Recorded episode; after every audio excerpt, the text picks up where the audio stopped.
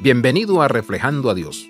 Nuestra cultura está obsesionada con las películas de superhéroes. La trama es en muchos sentidos como la vida real. El mundo se está desmoronando y solo un héroe puede salvarlo.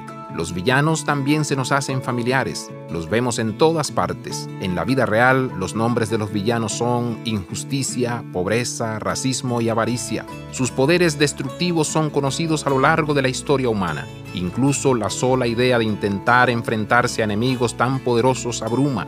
¿Quién nos salvará? Si la narración fuera una película de Hollywood, esperaríamos que nuestro Salvador esté vestido con un traje ceñido y con músculos abultados. Él empuñaría una poderosa espada. Su método de liberación sería algún tipo de habilidad sobrehumana, pero ese no es el Hijo de Dios. La escena de la Natividad es la de un Salvador vestido con pañales. Humildad, vulnerabilidad, debilidad, el alfa y omega se limitaron vistiéndose de carne, vistiendo nuestra debilidad humana.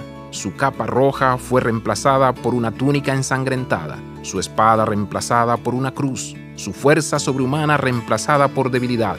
Su sumisión voluntaria a la voluntad del Padre se convirtió en el medio de nuestra salvación.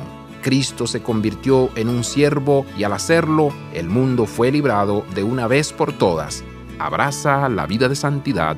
Visita reflejandoadios.com.